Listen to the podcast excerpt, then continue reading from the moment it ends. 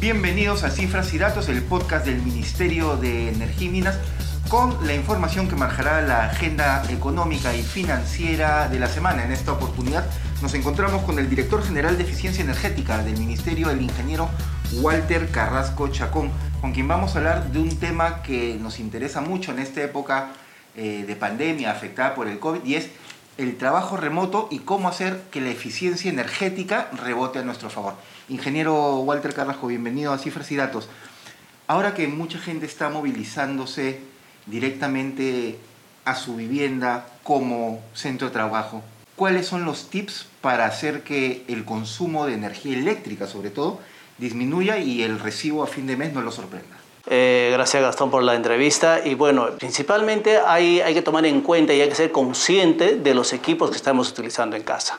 Hay veces nos confiamos mucho en que utilizar un equipo no me va a consumir energía por más que no lo esté utilizando o quizás lo utilice de una manera indebida. Por lo tanto, hay que ser conscientes de lo que estamos utilizando. Por ejemplo, en el caso de una termoeléctrica, si en caso tú te, estás en casa, estás haciendo trabajo remoto y te tienes que duchar, fíjate a qué hora te vas a duchar y una hora antes enciende esa terma que tienes tipo tanque, salvo que sea las de paso continuo, que es así, es inmediato. Pero las que la mayoría que la gente tiene, tienen que calentar durante una hora. No, no lo dejes encendido todo el día. Obviamente ahí estás haciendo un consumo de energía. Porque recuerda que la terma, por más que caliente el agua, llega un momento donde por la temperatura ambiente va a hacer que se desfríe un poco y otra vez va a tener que accionar el termostato y va a tener que calentar de nuevo esa agua. Entonces va a volver a qué? A consumir energía.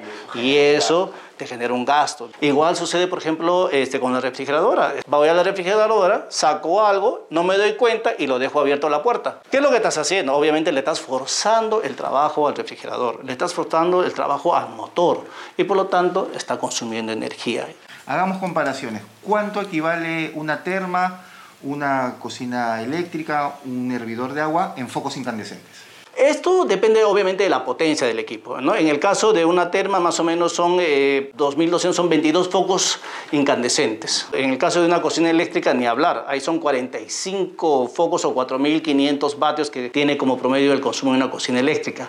Entonces imagínate que un foco incandescente ¿no? de 100 vatios por 5 horas que consumas tú al día, durante 30 días tienes más o menos 7 horas. Imagínate eso multiplicado por 45 focos que representan, por ejemplo, en este caso, una cocina eléctrica o una terma, ¿no?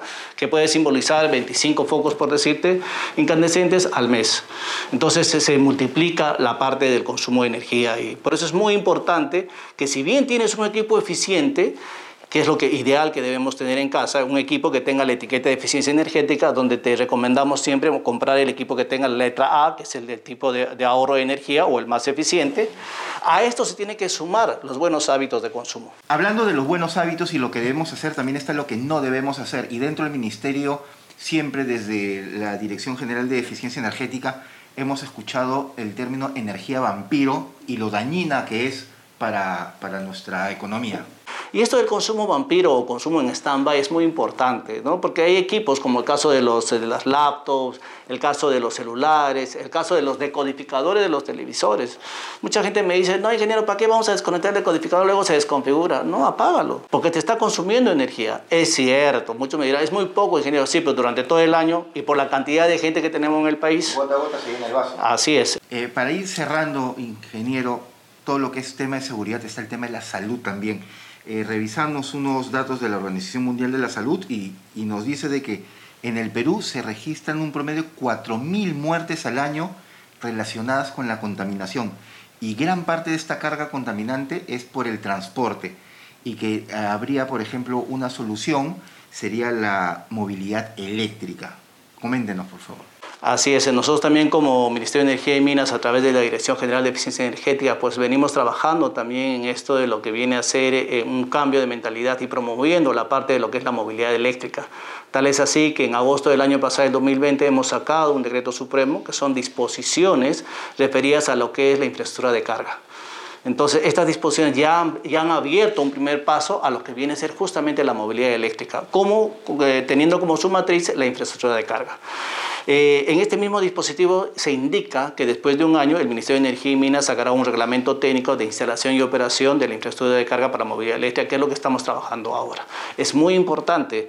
Eh, el sector transporte eh, simboliza más del 40% de lo que viene a ser las emisiones de CO2, entonces ahí es donde estamos apuntando, ¿no? que realmente se cambie justamente los combustibles fósiles de diésel, por ejemplo, por electricidad.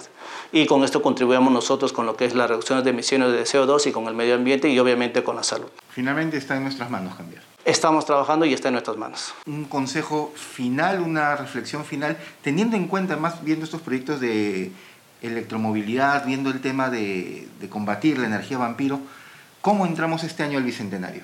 Bueno, entramos con fuerza y entramos muy optimistas, porque si bien es cierto, eh, nuestra función desde el Ministerio es emitir eh, como ente regular varios dispositivos normativos, estamos de la mano con lo que es el medio ambiente. Muchas gracias. Ha sido el ingeniero Walter Carrasco, director general de Eficiencia Energética del Ministerio de Energía y Minas. Nosotros despedimos y nos encontramos el próximo jueves aquí en su programa Cifras y Datos, el podcast del Ministerio de Energía y Minas. Recuerde seguirnos en todas nuestras redes sociales, en todas nuestras plataformas digitales como Spotify, Instagram, Facebook y no se olvide para ver todos los episodios también suscribirse al canal de YouTube del Ministerio de Energía y Minas.